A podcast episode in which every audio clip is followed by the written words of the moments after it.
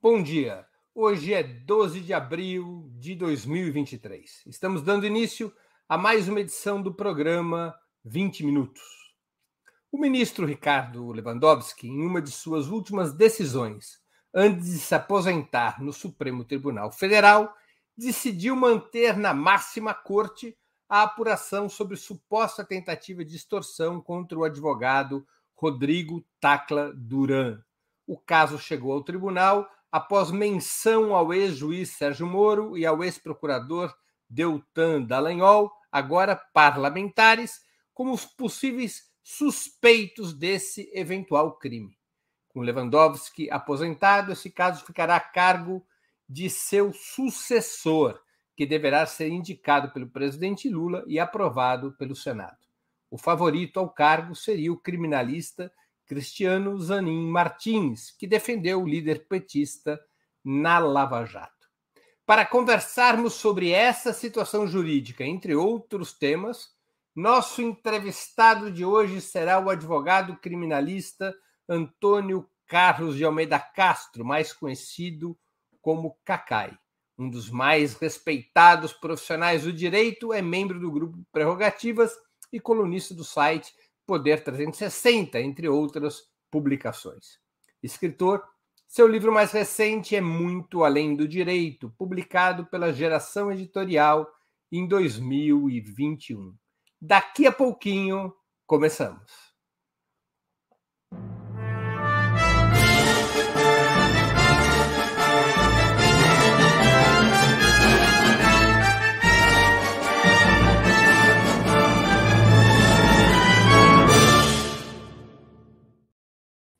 Bom dia, Cacai. Muito obrigado por aceitar nosso convite. Uma honra ter novamente sua presença no 20 Minutos.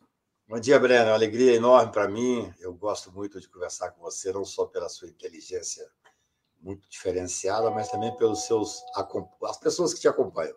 Obrigado e uma alegria. Cacai, se você tivesse que aconselhar o presidente Lula na indicação ao substituto de Ricardo Lewandowski no STF, o que sugeriria?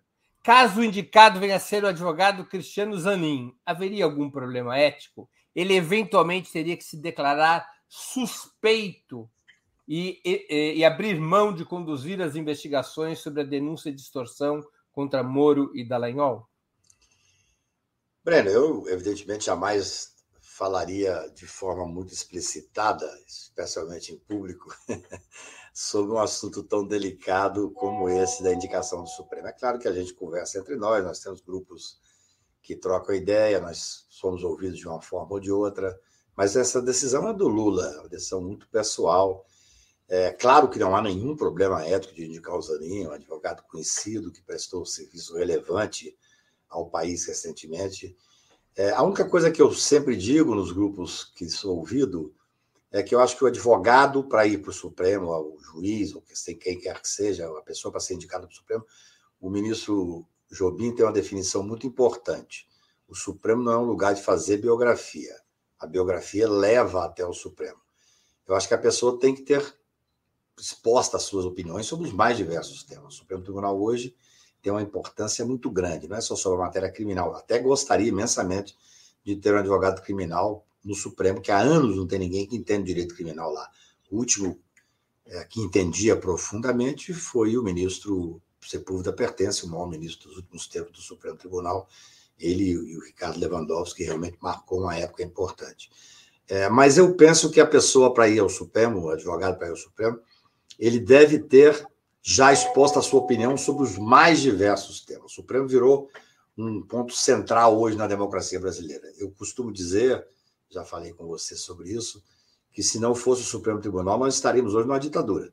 Nós tínhamos um governo fascista, que não tinha limites nas relações dos poderes, nós tínhamos um Congresso Nacional absolutamente cooptado, boa parte dele completamente cooptado, e foi o Supremo que manteve a institucionalidade. Então, o Supremo virou, especialmente nesse momento, é, um ponto de encontro da nacionalidade brasileira é uma coisa importantíssima você ser ministro supremo. Eu até, outro dia me disseram, Cacai, você disse que não aceitaria, não é o ápice do advogado ser ministro supremo. Nunca. O Supremo é um juiz, eu jamais seria juiz em nenhuma hipótese. o ápice do advogado criminal é ganhar um habeas corpus de liberdade, é sustentar a ABC da constitucionalidade no pleno do Supremo.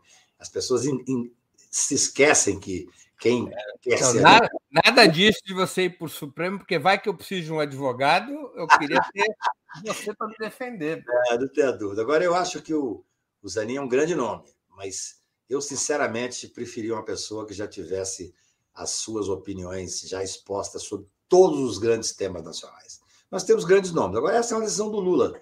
O Lula teve 580 dias para pensar sozinho, preso injustamente por esse bando de Curitiba, e acho que ninguém pode tirar dele esse dia. Ele já errou muito nas indicações anteriores.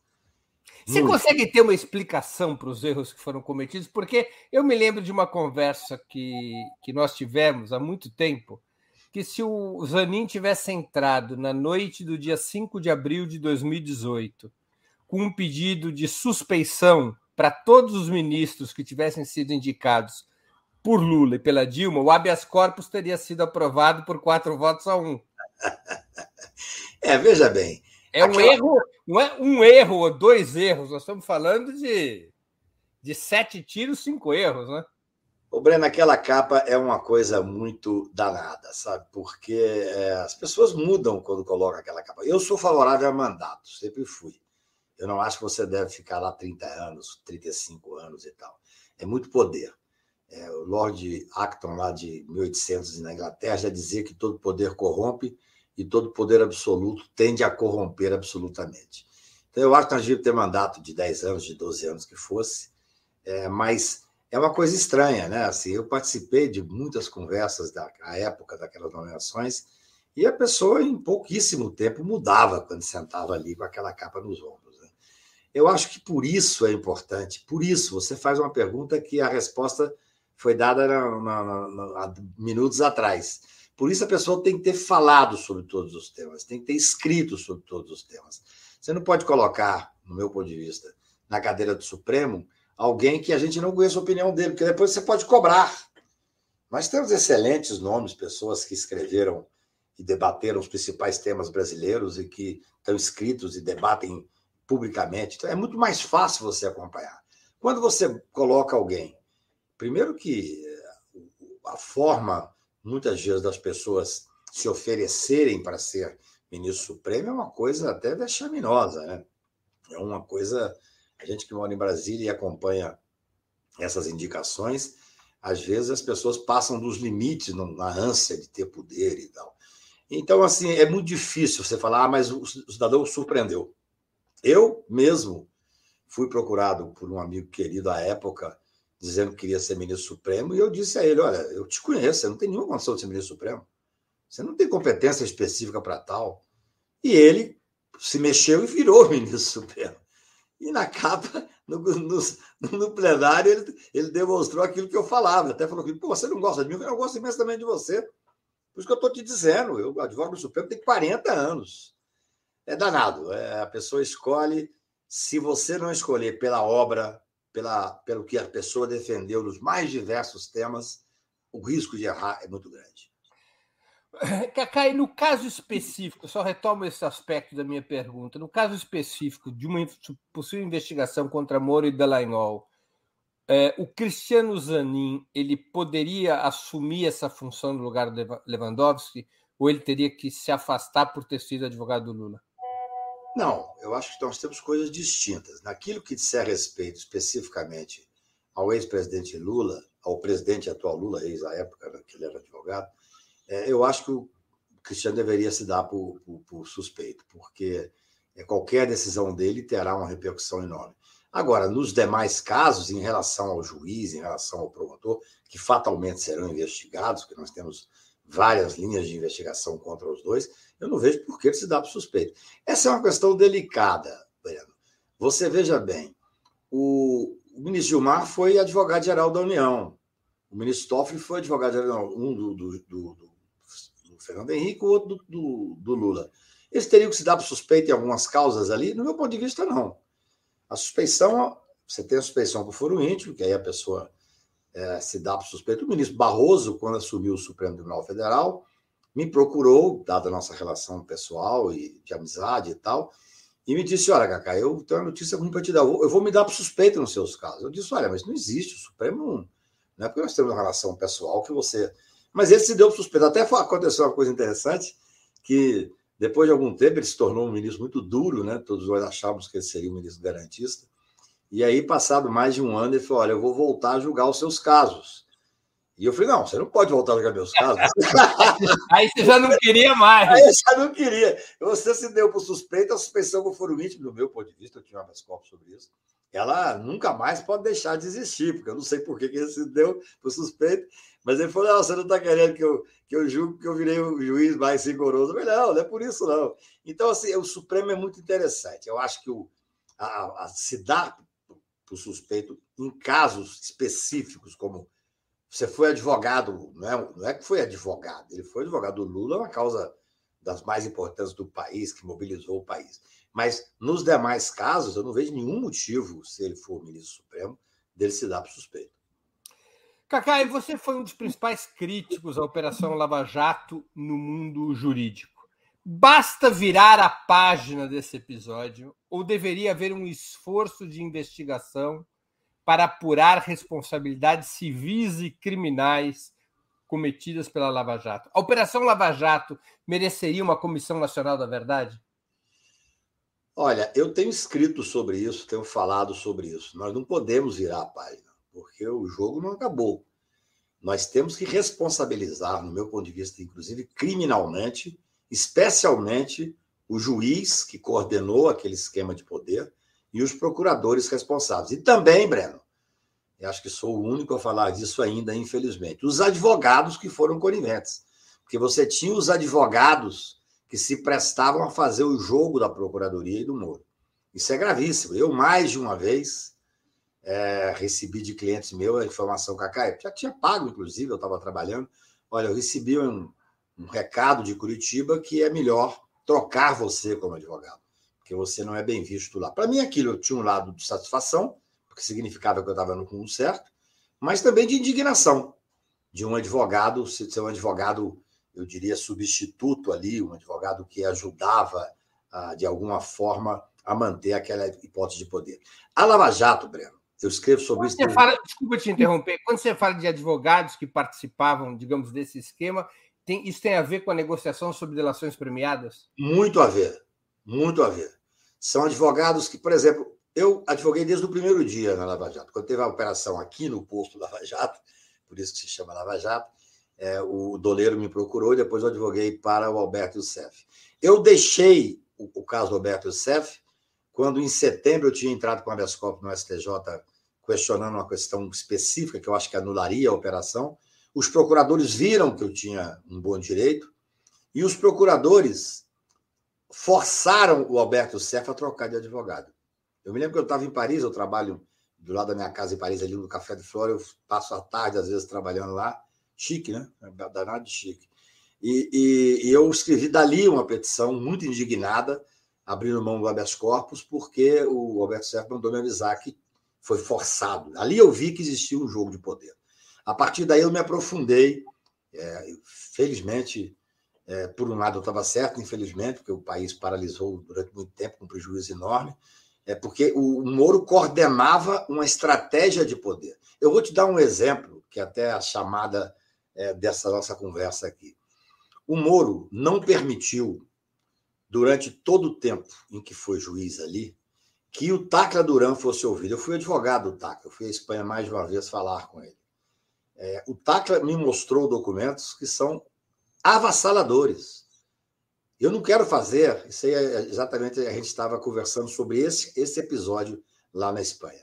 Eu não quero fazer absolutamente nenhuma acusação, porque não me cabe fazer. Mas eu tenho que exigir, como advogado e como cidadão, que essas questões sejam passadas a limpo, que sejam investigadas. Por isso a Lava Jato não pode acabar. Também, dentre outros motivos.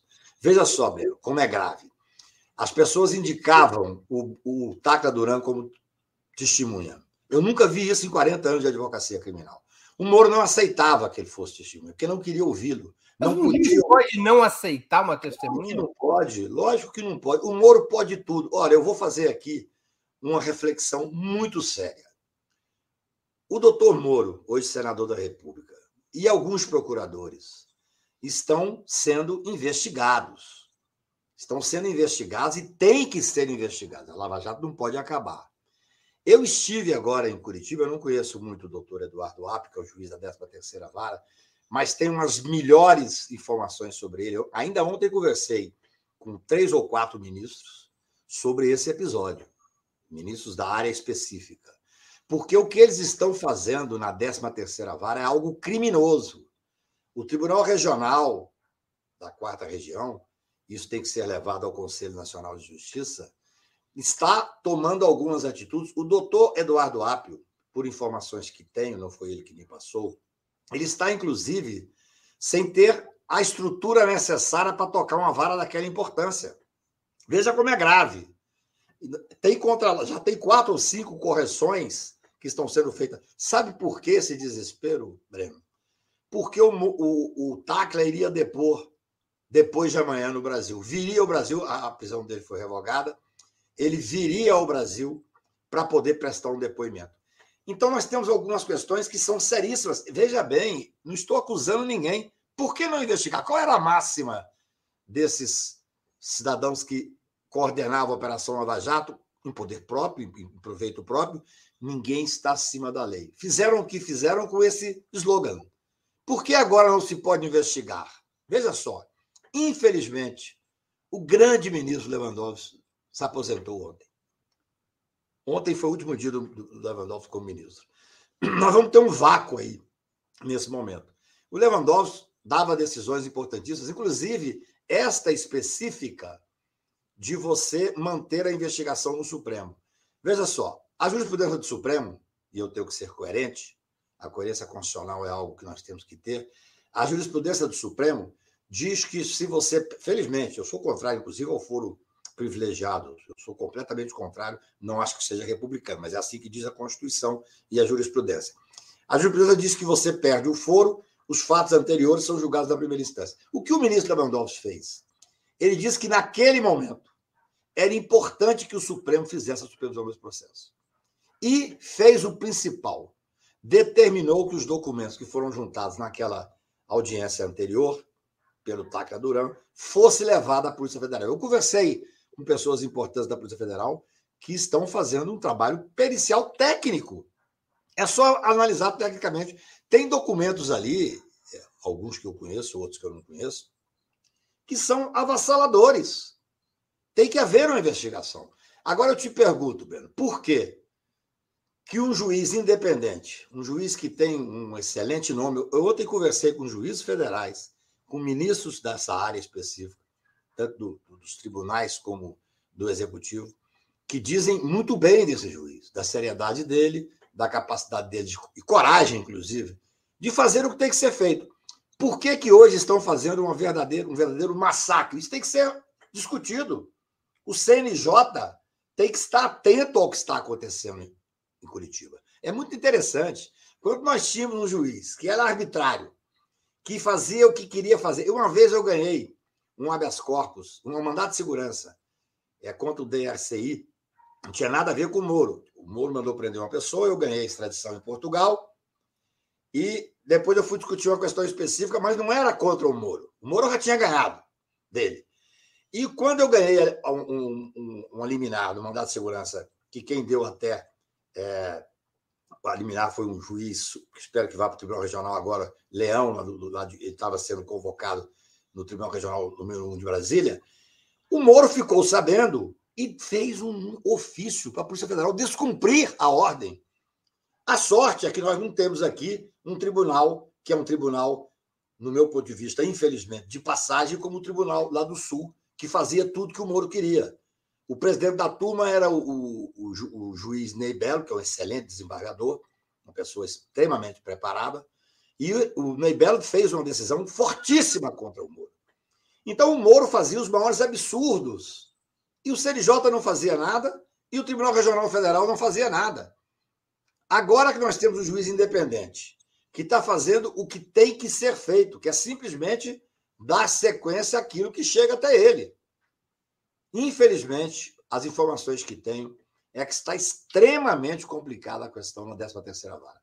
O CNJ tem que estar atento a isso. O Tacla Duran adiou a vinda dele para o Brasil por causa disso? Eu falei com o Tacla ontem. É, o, o, o, esse, a, a, ordem de prisão dele foi revogada, e tinha que ser mesmo, porque não tem contemporaneidade, uma ordem que durava durante anos e tal.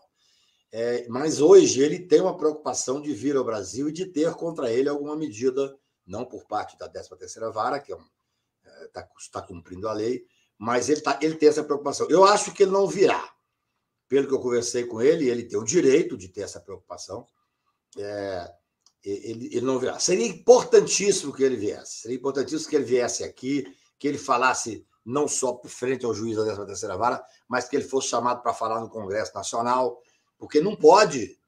As informações que ele diz ter, e eu conheço algumas delas, poucas coisas que eu. É, isso, isso até eu queria te perguntar: do que você conhece do depoimento do Tacla Duran, das possíveis provas que ele apresentou, há consistência na denúncia por crime de extorsão? Aliás, você poderia recapitular um pouco esse caso para a nossa audiência? Olha, eu não quero ser o acusador, evidentemente. Né? A mim cabe apenas, como advogado e como cidadão, dizer que isto tem que ser investigado. A, a afirmação que ele faz é gravíssima. É, eu, quando advoguei, eu tive trinta e tantos clientes na Lava Jato.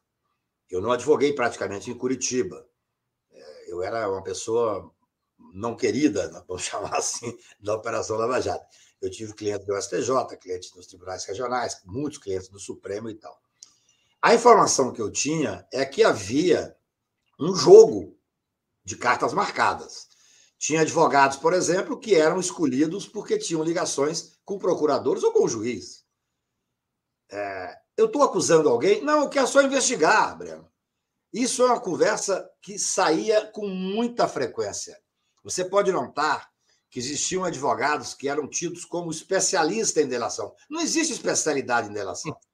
Você não tem nenhum, nenhum, trabalho intelectual. A pessoa cobrava 15 milhões, 12 milhões. Eu acho bom advogado ganhar dinheiro, não é essa a questão. 12, 15 milhões para fazer delação. O que, que o delator faz? O delator, eu já disse sobre isso várias vezes, ele acusa, em boa parte, quem o Ministério quer que ele acuse, o Ministério Público quer que ele acuse. Eu tive delegados de polícia e procuradores amigos meus que falavam com a CAI, com muita frequência, eu vejo os procuradores falar: entrega o Cacai. Como eu vou entregar o Cacai? O Cacai é advogado. Não, mas entrega que nós vamos te dar benefícios melhores. Isso é uma vergonha. Por isso é que eu digo que os advogados que participaram dessa trama têm que ser, sem sombra de dúvida, têm que ser investigados. O que, que, é, o, que o Tacla fala? O Tacla fala que ele foi procurado por um advogado que era sócio da, da esposa do. do, do da, da do, famosa Conja. É, exatamente. Da e Rosângela. Ele, também deputada hoje, Rosângela é, Moro. E, e, aí ele, ele tem uma fita, que é uma fita que ele, ao que consta, eu não, não perguntei a ele, deveria até ter perguntado, mas é, ele entregou uma fita onde tem o presidente de um sindicato que demonstra essa ligação e essa, essa é, oferta que seria feita por esse advogado.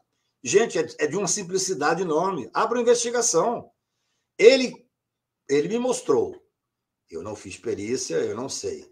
Mas ele me mostrou um documento que é um depósito em determinada conta que é de uma gravidade ímpar. Isso é de uma simplicidade enorme. Você quebra o sigilo daquela época e você vai ver se o depósito é verdadeiro ou não. A Polícia Federal independente é um requisito essencial para a democracia. E esta polícia, doutor Andrei, é um homem extremamente competente, certamente levará a sério esta investigação. Então, o que acontecia? Eu vou te dizer, Breno. Eu vivi muitas situações. Eu, tinha, eu tive um cliente importantíssimo, o maior empresário do Brasil, que um dia me procurou e falou: Cacá, eu vou ter que trocar de advogado, porque os procuradores não querem você. É algo inacreditável. Os procuradores não queriam que eu advogasse. É, é assim, é, é, a, é a inversão absoluta. Para mim é uma honra que esses calhordas não gostavam de mim, esses canalhas não gostavam de mim. Mas isso para o sistema judicial é uma, é uma, é uma chaga, é um câncer. A, agora está acontecendo uma coisa interessante, Breno. Eu nunca fiz delação, até porque sabia que eram, que eram delações, no mais das vezes, premiadas é, sob o aspecto de que as pessoas faziam acordos, né, uma coisa muito triste de ver. Agora eu estou sendo procurado por grandes empresários brasileiros, fui procurado agora por três dos maiores delatores do Brasil, para perguntar se eu não topo estudar a hipótese de invalidar as delações. De colocar o, o, o creme na pasta. É, de volta. O que, que acontece? A, a, em qualquer, praticamente qualquer legislação do mundo sobre delação, o, o, requisito inicial é a espontaneidade. Você tem que ter espontaneidade, você tem que querer delatar. Isso no Brasil não acontecia. Teve um procurador que reconheceu por escrito que as prisões eram feitas para delatar. As pessoas incautamente falam: ah, não, mas a grande maioria que delatou estava solto. Mentira. Por exemplo, 77 delatores da Odebrecht, que aí você já pega um número enorme de pessoas que estavam soltas, foram fez uma, fizeram um acordo em comum porque o chefe estava preso. Então, na verdade, você não existe espontaneidade em 77 pessoas. Não existe. Aquilo ali, essas delações, tecnicamente, uma delas que eu analisei há dois meses atrás, tecnicamente seria fácil de explodir. O cara é um cara brilhante, foi uma das delações mais explosivas do Brasil. Ele me contou a história, é um filme de terror. Ocorre que se você invalida a delação, eu expliquei para ele, o que vai acontecer na prática é que aqueles processos que foram suspensos, ele ficou preso um período, eles vão voltar a andar. Então a pessoa tem que saber o seguinte: não, eu fui forçado lá, eu fui preso, fui humilhado, fui exposto no Brasil inteiro, ele era um dos maiores cabeças do Brasil. É, mas você quer voltar a ter os processos criminais? Então, não é fácil a situação. Claro. Não é fácil, é muito complicado. Agora, Agora... Quero te fazer uma pergunta. A Constituição brasileira e a legislação infraconstitucional, ela prevê mecanismos para situações como as da Lava Jato, em que decisões judiciais foram tomadas de forma arbitrária, provocando danos irreparáveis às pessoas e à economia nacional, há suficientes travas legais para dificultar outros episódios como a Operação Lava Jato? Existe como você ter um instrumento que passe a limpo o conjunto da obra e não caso a caso, que poderia demorar aproximadamente cinco séculos? Breno, ah, claro que existem mecanismos. Né? O problema todo é que, no, em cada caso, você tem que analisar de forma individual. Por exemplo, o, a Lava Jato dificilmente ocorrerá de novo. Nós tínhamos um juiz que se portou de uma forma absolutamente criminosa, ele corrompeu o sistema de justiça. No final, acho que o, o excesso de poder e cana pelo poder foi tanto que ele aceitou ser ministro do presidente que ele elegeu. Ele prendeu o principal opositor do Bolsonaro, ele deu a presidência da República para essa chaga que está no Brasil hoje, ainda, que estabeleceu o fascismo no Brasil. Então, é raro você ver também alguém tão incauta, porque o Moro tem uma, ele tem uma deficiência intelectual muito grande. Né? Ele é um indigente intelectual. É, eu não tenho nenhuma dúvida. Os próprios, alguns procuradores, eu sei porque eu converso com alguns deles, é, o grupo mesmo dele ficou muito indignado, porque aquilo ali era a prova daquilo que nós falávamos, foi um presente, na realidade. Ele aceitar ser ministro do, do governo que ele se elegeu. E depois, veja bem, aquilo ali era a coroação de um projeto de poder, ele chegou ao poder. Só que depois, por uma briga de quadrilha, eles se desvencilharam, brigaram e tal. Existem mecanismos? Existe. Nós temos que ter uma justiça mais célere. É, quando eu fui, fui, ver o julgamento da parcialidade do Moro, eu me lembro que eu fiquei em casa sozinho, abri um vinho, fiquei sentado na frente da televisão, eu ouvindo o Gilmar, o ministro Gilmar falar, ouvindo o ministro Lewandowski falar, Breno, é como se eu tivesse ouvindo novamente as palestras que eu fazia em 2014, em 2015. Tudo isso estava posto. Tudo isso estava absolutamente discutido pelo Brasil afora. É uma coisa incrível. A, a, essa demora é que causou esse mal enorme no Brasil. Porque era muito evidente agora, eles passaram dos limites. Eles fizeram aquele fundo de 6 bilhões, tudo isso começou a chamar a atenção.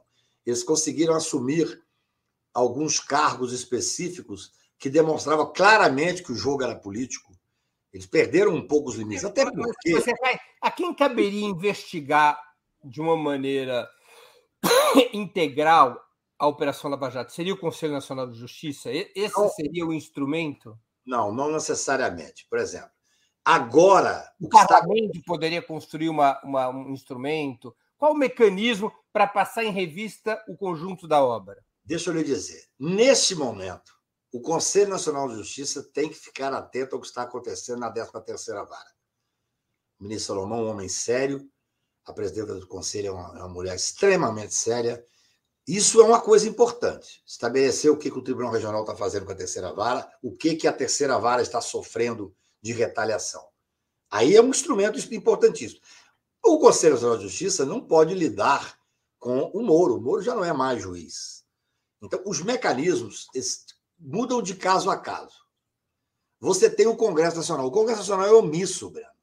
O Congresso Nacional é uma decepção, ele foi cooptado por esse sistema. Eu vou te dar um exemplo. O principal avanço no processo penal brasileiro dos últimos anos foi, em parte, construído aqui em casa, num grupo de 12, 15 deputados e alguns advogados criminais, foi a aprovação do juiz de garantias. Nós fizemos isso aqui quando nós derrotamos o pacote Moro, nós estraçalhamos aquele pacote é, que era o pacote punitivista que o Moro fez. Ele é muito fraco, ele não sabia sequer o que estava sendo discutido. É, nós discutimos o, o juiz de garantias, para vocês entenderem, juiz de garantias, para ser bem simples, não teria acontecido facilmente a Lava Jato. O juiz que dá as medidas cautelares e tal não é o juiz que vai julgar a causa, porque ele fica comprometido com aquelas medidas. Para explicar de uma forma muito simples. Então, o que, que aconteceu? Olha que coisa. Isso foi aprovado com várias audiências públicas. Eu fui ao Congresso, eu fui ao Senado, eu fui à Câmara e tal. Infelizmente, no dia que foi entrar eles queriam que o Bolsonaro vetasse, o Bolsonaro não vetou porque ele já estava brigado com o Moro. Tudo foi feito um acordo nacional. Uma liminar do ministro Fux paralisou, não deixou a lei vigir. Há três anos e meio, um juiz, sozinho, uma liminar que ele tinha o direito da liminar? Tinha, mas tinha que levar ao pleno imediatamente. Um juiz calou o Congresso Nacional, o Congresso não faz nada. O Congresso Nacional foi cooptado. Hoje nós temos lá especialmente no Senado, o Rodrigo Pacheco, que tem uma sólida formação jurídica, e que tem que começar a agir de uma forma que dê sequência a essas questões. Por exemplo, você pergunta o que fazer para impedir que a gente tenha, ah, pelo menos, não tenha uma nova Lava Jato? O Congresso pode agir. Neste momento agora seria importante, o mais importante, voltar os olhos para a 13 terceira vara de Curitiba. Um juiz independente um juiz que está fazendo um jogo sério, repito, não tenho maior relação com ele, mas é, tenho as melhores informações e que está sendo pressionado. Esse é o fato. Aí você tem o Conselho Nacional de Justiça, você tem o Congresso Nacional, você tem a Comissão de Constituição e Justiça. O problema do Brasil, que nos últimos anos, nós tivemos como presidente da Comissão de Constituição e Justiça uma deputada de Brasília que é algo absolutamente inacreditável. Então, assim, o Congresso é a cara do Brasil. A Damares foi eleita senadora da República.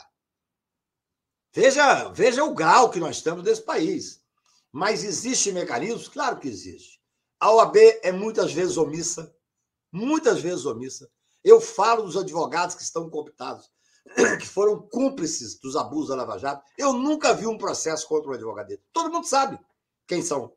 Alguns advogados que são foram advogados dos grandes casos nacionais, que faziam acordos da delação. Tem um caso famoso em que um grande empresário nacional, meu amigo, por sinal, fez uma armação contra o Lula que depois, de, de tanta vergonha, ele voltou atrás. E o advogado que participou dessa armação? A OAB fez alguma coisa? Não fez. O Conselho Nacional de Justiça agora tem que agir contra os abusos da 13 vara? Tem que agir. Os mecanismos estão postos, existe lei demais. O que nós temos que saber é que ali foi uma conjunção de, de, de fatores. Né? Nós tivemos a grande mídia apoiando por interesses econômicos. Não é fácil, não, Breno. Você, veja bem, o trabalho que vocês fazem, essa mídia dita independente, é que mantém de alguma forma viva essa esperança nossa de um poder judiciário aberto, livre e independente. Porque eu tive, já falei, mais de 30 clientes na Lava Jato. Eles eram massacrados pela grande mídia de uma forma que não tinha resposta. Existe uma questão no direito que se chama paridade de armas. Ou seja, em tese, a defesa teria que ter o mesmo espaço da acusação. Porra, você tinha aquelas operações ali carimbadas que eram passadas antes para a grande mídia, e a gente sabe mais ou menos quem são os jornalistas. Jornalistas que tinham a senha dos processos, os advogados não tinham muitas vezes, para poder ter acesso antecipadamente. E aí você ficava duas horas depois naquelas entrevistas ridículas, aquelas é, mais do que entrevista, um debate ridículo, liquidando a vida da pessoa. E a defesa? Claro que não era ouvida. Então foram muitos os fatores, muitos. Eles queriam liquidar o pré-sal, eles queriam quebrar a Petrobras, eles queriam acabar com as empresas de infraestrutura. É muito dinheiro envolvido. É muita coisa envolvida. Não é simplesmente um juiz que tinha sede de poder, não. Era uma estrutura que, em parte, foi enfrentada. Olha, eu tenho um caso que é uma vergonha nacional, que felizmente o ministro Gilmar, a gente tem que fazer homenagem à coragem do ministro Gilmar. Eu sou advogado do, do Raul Smith, lá da, que mora na, na, em Portugal. Eles mandaram prendê-lo, eu ganhei a extradição dele lá, ele é português, ele nunca fugiu do Brasil, ele morava fora. E aí tem uma gravação, eu esqueci o nome agora do procurador, Castor, se não me engano. Diogo Castor, esse eu sei bem porque foi o procurador do meu caso.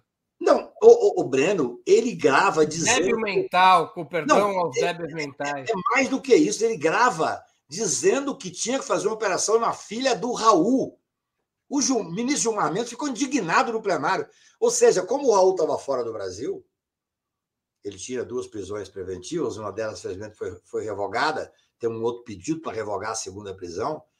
Sabe o que eles fizeram? Fizeram pedir a prisão da menina. Felizmente, não foi concedida, mas houve uma busca apreensão na casa dela para pressionar o pai. Isso é, é, é, desumano. Ela tem um processo criminal, claro que não tem nada contra ela, mas isso está gravado. Está gravado dizendo: olha, vamos pressionar essa menina, porque o pai vai apavorar e vai voltar para o Brasil. E essa, essa é, você lidar, Breno, com quem não tem ética é quase impossível. Ô, ô Cacai, você sabe que quando eu fui vítima de busca e apreensão na Lava ah, Jato, eu, eu fui interrogado em Brasília. As perguntas que vieram da Procuradoria para a Polícia Federal me fazer envergonhavam o próprio representante da Polícia Federal em Brasília. A certas tantas ele me pergunta assim: o senhor é o senhor teve uma editora? Eu tive nos anos 80 e 90. Que tipo de livro o senhor publicava?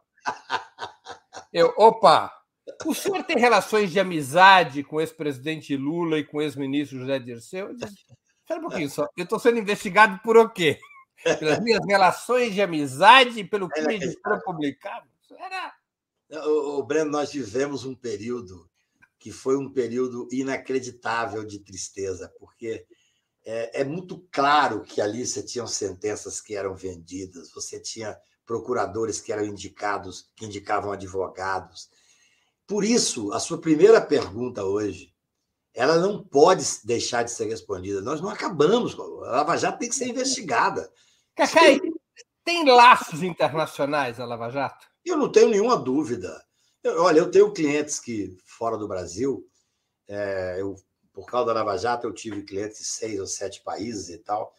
E, e tem um advogado suíço, que lá ele é também deputado federal, ele me contou histórias inacreditáveis do que fazia a Procuradoria com as ligações internacionais. Inacreditáveis. Eu não tenho nenhuma dúvida, não tenho nenhuma dúvida, que é, os interesses de grandes grupos, especialmente americanos, é, estavam presentes e estão presentes. Nós não temos que esquecer que o mundo hoje é um, é um mundo hoje é, um, é pequenininho sob certos aspectos. E aí, qual é a nossa maior dificuldade? Nós lidamos com a Constituição, felizmente, nós lidamos com a ética, felizmente. E temos um grupo do outro lado que é um grupo absolutamente sem limite, sem escrúpulo. Quando você faz um enfrentamento de um grupo que não tem nenhum escrúpulo e que tem ligações internacionais e que tem o apoio da grande mídia, por isso, repito, eu elogio o trabalho de vocês, que foi um trabalho que nos deu possibilidade de ter voz, Breno. Não era fácil, não. Você imagina o seguinte: eu brincava, à época, com todo respeito, que são meus amigos, que nós tínhamos duas turmas no Supremo, uma mais dura e uma mais liberal. Mas existia uma terceira turma, que é quem dava a sentença final, que era a Globo News. Chegava lá na última hora, todo o Brasil inteiro parando, parado vendo o que estava acontecendo na Lava Jato, e eles davam as sentenças finais.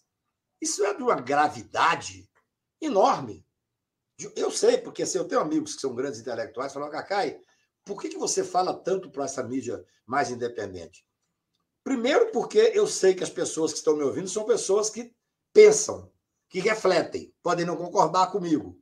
A grande maioria que está vendo essa grande mídia, muitas vezes, são esses, esses 33% que apoiam ainda hoje Bolsonaro.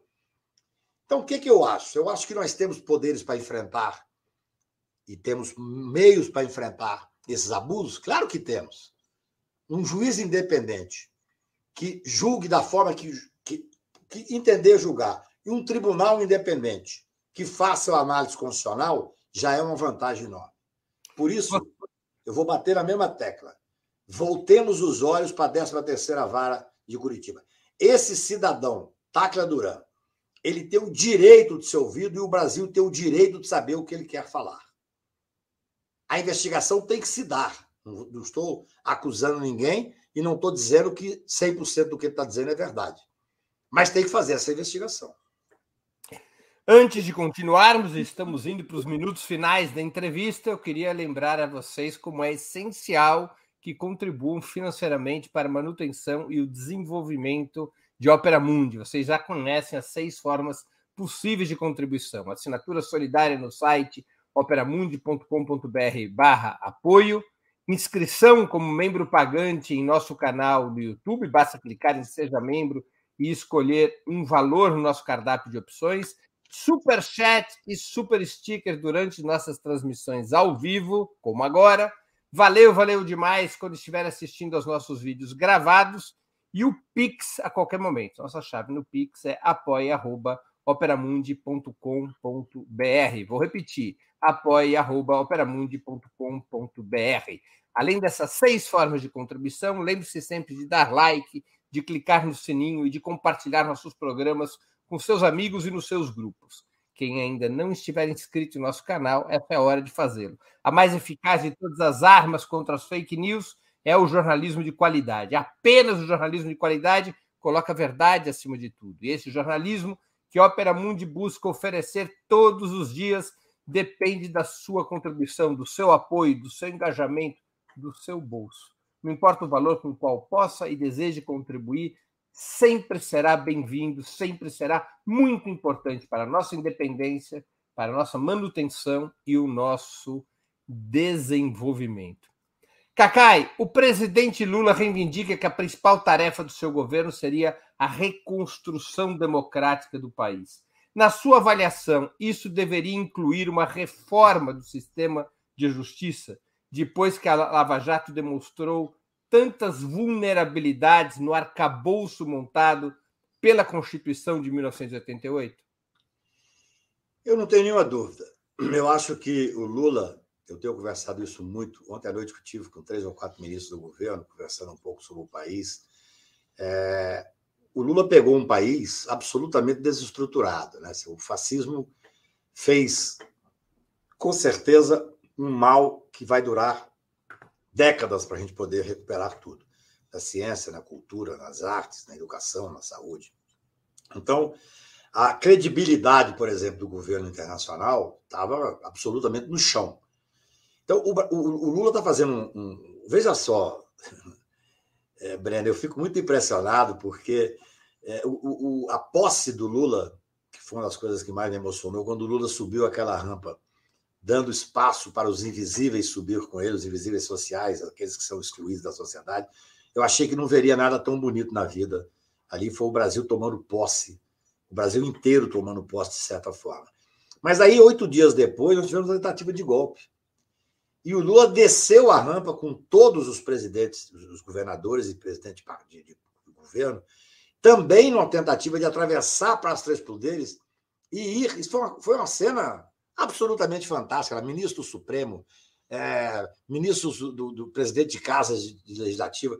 É, então, o que, que aconteceu ali? Eu acho que o Brasil ali tomou posse dele mesmo também, de novo, ao atravessar e ir até o Supremo Tribunal. Então, eu não tenho nenhuma dúvida que o Lula está fazendo. Gente, nós temos três meses de governo, nós temos 100 dias. O Lula já resgatou, foi chamado agora para ir no, no G7.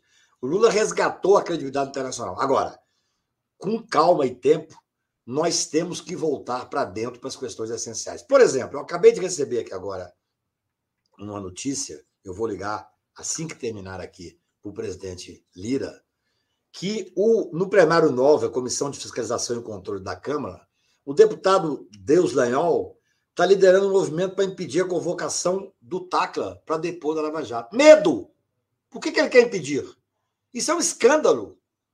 Ele é que é investigado. Eu vou ligar agora para o presidente da, da Câmara para saber como é que. Eu não sou, evidentemente, eu não sei ética dos negócios. Eu não sei como é que funciona, mas nós não podemos permitir que um deputado que está, estará sendo investigado, é o direito dele, evidentemente, fazer todas as, as defesas que puder fazer, porque nós queremos para ele aquilo que eles não queriam para os, réus deles. Nós queremos a plena defesa, a, o, o contraditório e até mesmo aquilo que nós impingimos aí da maior a maior derrota deles, o Moro falava para algumas pessoas que eu conheço, foi nós ganharmos as ADCs da presunção de inocência. Mas nós queremos para eles tudo isso, mas tem que haver investigação. Estou recebendo aqui, plenário 9, Comissão de Fiscalização e Controle na Câmara. Está lá o deputado, eu vou ligar para o presidente da Câmara e perguntar como é que é isso. Quer dizer, então, que pode tudo? Agora, a sua pergunta, ela comporta uma reflexão muito grande, porque nós estamos ainda... Ontem eu conversava com o ministro Wellington, à noite, e ele dizendo das dificuldades enormes que existe no, no, no, nos, vários ministérios. É, nós temos que arrumar a casa. Não é que eu digo o Brasil, eu não sou partidário, eu nem votar, às vezes sei votar, porque eu costumo, tirando o Lula que eu ganhei, alguns outros eu costumo perder aqui em Brasília. Infelizmente, para senador, por exemplo, nós elegemos a Davares, então é uma tristeza. Mas eu acho que o Brasil está tá entrando nos eixos. Quer dizer, primeiro tem que ter essa estabilidade necessária. Meu querido amigo João Cando Portinari, isso é uma figura raríssima, o Brasil deve muito a ele, está aí na, na, tela. Então, eu acho que é, nós precisamos fazer uma, uma, uma, mudança no sistema de justiça. Né? Não pode acontecer. Nós não podemos ter um juiz sério e competente, ao que tudo indica, e o que eu ouço falar da 13ª Vara, tendo dificuldades operacionais porque está fazendo uma investigação. Fazendo não, que o juiz não faz investigação, mas está fazendo um trabalho que desagrada alguns setores. Eu acho que nós estamos no rumo certo. Nós temos que ter. Ah, o doutor é, Apio, né? É, eu acho que nós temos que ter a consciência de que não é fácil. Nós saímos de quatro anos de fascismo. O ódio, Breno, o ódio dominou o país. O ódio dividiu as pessoas, dividiram as, as famílias foram divididas. Esse episódio que está acontecendo agora desses ataques em escola que traumatiza a todos nós e sensibiliza a todos nós, isso é fruto exatamente desse ódio que imperou nos últimos tempos. Era, nós estávamos numa luta da barbárie contra a civilização. Nós ganhando, a civilização ganhou, mas ainda não, evidentemente, não destruiu o que está posto na sociedade. Essa é... Deixa eu fazer uma última pergunta de mérito para você. O principal processo penal em curso hoje no país, a principal investigação, perdão, diz respeito aos participantes, financiadores e mandantes dos ataques em 8 de janeiro, à Praça dos Três Poderes. Você vê provas suficientes para levar Jair Bolsonaro ao banco dos réus e a uma eventual condenação? Olha, é, eu não conheço a investigação a fundo, porque eu não, eu, não, eu não, aceitei, evidentemente. Eu fui procurado por várias pessoas que foram presas ali, grupos e tal, e eu não aceitei advogar para nenhum deles. É, nós temos uma investigação em curso, pelo que posso saber, é, que mira no ex-ministro que está preso, no Anderson. Né? E o Anderson fugiu, ou se foi para os Estados Unidos se encontrar com, com o presidente Bolsonaro. Eu digo o seguinte: o que eu vou dizer, eu sei que a esquerda muitas vezes me critica. Nos casos antigos, são vários inquéritos que correm contra o Bolsonaro, eu não vejo nenhum motivo para prisão, porque não tem contemporaneidade, eu tenho que ser coerente. Porém, se se comprovar, que parece-me que a, as provas contra o Anderson são muito fortes, se se comprovar que ele estava, de certa forma, sob a coordenação, ou pelo menos em, em coautoria com o Bolsonaro, eu não tenho nenhuma dúvida que o Bolsonaro será responsabilizado e será preso, porque aí você tem contemporaneidade. É, o ministro Alexandre faz um trabalho que o Brasil deve muito a ele. Quando o ministro Toffoli, lá em 14 de março de 19, abriu aquele inquérito, o Toffoli era presidente, eu estava no plenário. O ministro Toffoli me procurou depois e falou: Cacai, defenda esse inquérito. Eu falei: olha, eu acho que é claro que você tem o direito de abrir, mas a distribuição para o ministro Alexandre diz nós estamos sob ataque, eu não posso falar mais nada. E eu, como sou um amigo da corte, eu acho que como advogado eu tenho a obrigação, eu advogo ali há 40 anos, hoje eu entendo por que foi o ministro Alexandre. O ministro Alexandre tem um papel fundamental na história recente do Brasil. O Supremo Tribunal Federal, o Tribunal Superior Eleitoral, é que manteve a institucionalidade. Então eu não tenho dúvida, se chegar à conclusão de que esse essa trama, e é muito difícil que o Bolsonaro não soubesse, é muito difícil que ele não fosse o coordenador, mas eu não posso acusar. Porque e ele pode ser condenado sem, ter que, sem que o STF recorra ao domínio do fato. Não, eu domino... a subleitura da teoria do domínio do fato foi feita só para condenar o Zé de Seu, não tem dúvida não. É uma, é uma, é uma concepção que teve uma única aplicação na história do país. Exatamente, foi, foi feita ali só para condenar o Zé. Agora, é, tudo está levando a crer, por exemplo, o, o, Supremo fez uma decisão importantíssima que quem vai julgar os militares será a justiça comum, vamos chamar assim, não, não uhum. justiça militar. Agora nós temos 80 militares e tem alta patente, generais, inclusive, que serão ouvidos. Ou seja, o Brasil tem que enfrentar essa questão, Breno. Eu costumo dizer que um dos maiores problemas que nós tivemos foi não ter punido criminalmente os torturadores, os assassinos da ditadura.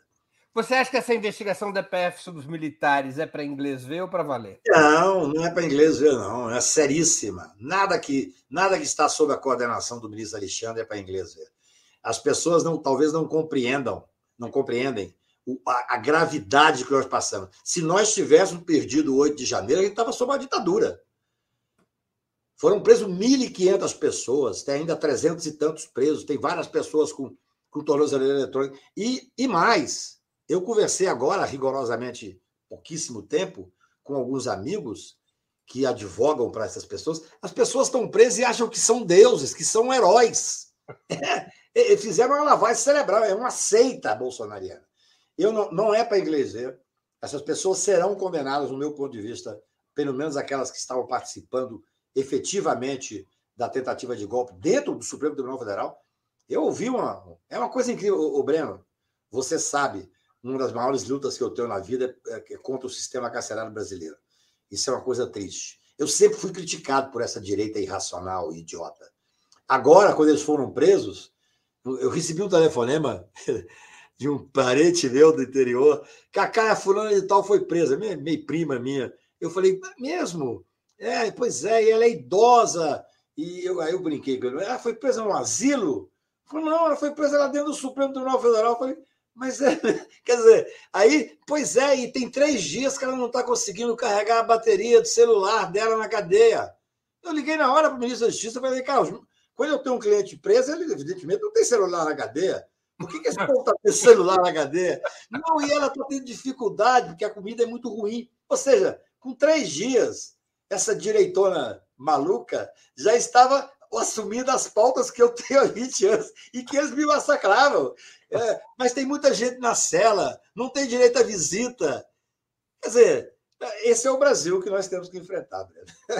Cacai, nós estamos chegando ao fim da nossa conversa e eu queria fazer aquelas clássicas duas perguntas que eu sempre faço aos nossos convidados e convidadas antes das despedidas. A primeira, qual livro você gostaria de sugerir aos nossos espectadores? E a segunda, qual filme ou série poderia indicar a quem nos acompanha? Olha, é, eu sou um apaixonado por poesia. Isso que você está vendo aqui, é, tudo isso praticamente é, é, poesia que eu leio diariamente. Eu tenho aqui, eu, eu sou apaixonado por Fernando Pessoa, tem essa presente que eu ganhei, eu e Pessoa tomando vinho, eu com a camisa do Cruzeiro e tal. É, o livro da minha vida é esse aqui, chama-se O Livro do Desassossego. É, o Pessoa, é interessantíssimo pensar isso, porque o Fernando Pessoa, em 1914, mais ou menos, no começo do século ali, ele criou dentre os vários heterônimos, três heterônimos principais. E para muitos, os três maiores, os quatro maiores poetas que existiam à época eram os três heterônimos e ele. Então, os quatro maiores poetas eram o Fernando Pessoa. Mas o mais interessante é que esse livro do Desassossego não é um livro de poesia. Ele, na verdade, é, é quase um não livro. Né? Foram encontrados agora, em 1980, dentro de uma arca, muitos e muitos é, manuscritos dele. Eu tive agora em Lisboa, visitei pela décima vez a casa do, do Pessoa, onde ele morou, e hoje é um museu. Acho que é uma visita imperdível. É, e lá eles, eles pegaram. Então, o livro é fragmentado. Ele é bom até, Porque você pode ler de uma forma descompromissada. Você pode ler pelo começo, pelo fim, não, não é? Então, é, é assim, para mim é, é, é, o grande mistério é, da literatura, é esse livro do Fernando Pessoa. Agora, é série, eu, eu durante a, a, a pandemia, a maior, para mim, a maior vantagem da pandemia para mim foi que eu aprendi a mexer com Netflix, que eu não sabia nem ligar Netflix. Então eu vi uma série, aquela Pink Blinders, não sei se você viu. Genial. Aquela série para mim é absolutamente genial. É uma série que que realmente mexeu comigo assim e tal. E filme, é, eu sou antigo, né? Eu, eu, o filme que eu mais vi na vida, que eu vi muitas vezes, foi aquela, aquele filme com a Catarina Deneuve. É... Como é que eu esqueço o nome do filme agora? La Belle de Jour. La Belle de Jour. La Belle de Jour. Bela da tarde. Eu sou muito antigo. Eu é gosto nós somos, como nós dois somos antigos, a gente tende a gostar das Exatamente. mesmas coisas. Exatamente. Bela da Tarde com Catarina Deneuve, um filme mais é, eu, é, eu até recentemente a vi sentado num café em Paris e me deu uma vontade enorme de ir lá agradecer a ela eu falei, porra, eu fui, foi um acompanhante minha de filmes aí durante muito tempo. Obrigado por estar aqui, Breno. Cacá, eu queria agradecer muito pelo seu tempo e por essa conversa, como sempre, tão interessante, tão empolgante. Muito obrigado por ter novamente aceito o nosso convite. Obrigado mais uma vez e um abraço a todos que estão nos vendo aqui. Tamo juntos. Tchau, tchau. tchau. Também agradeço a todos e todas que assistiram a esse programa, em especial aqueles e aquelas que puderam fazer contribuições financeiras ao nosso site e ao canal de Ópera Mundi no YouTube. Sem vocês, nosso trabalho não seria possível e não faria sentido. Um grande abraço a todos e a todas.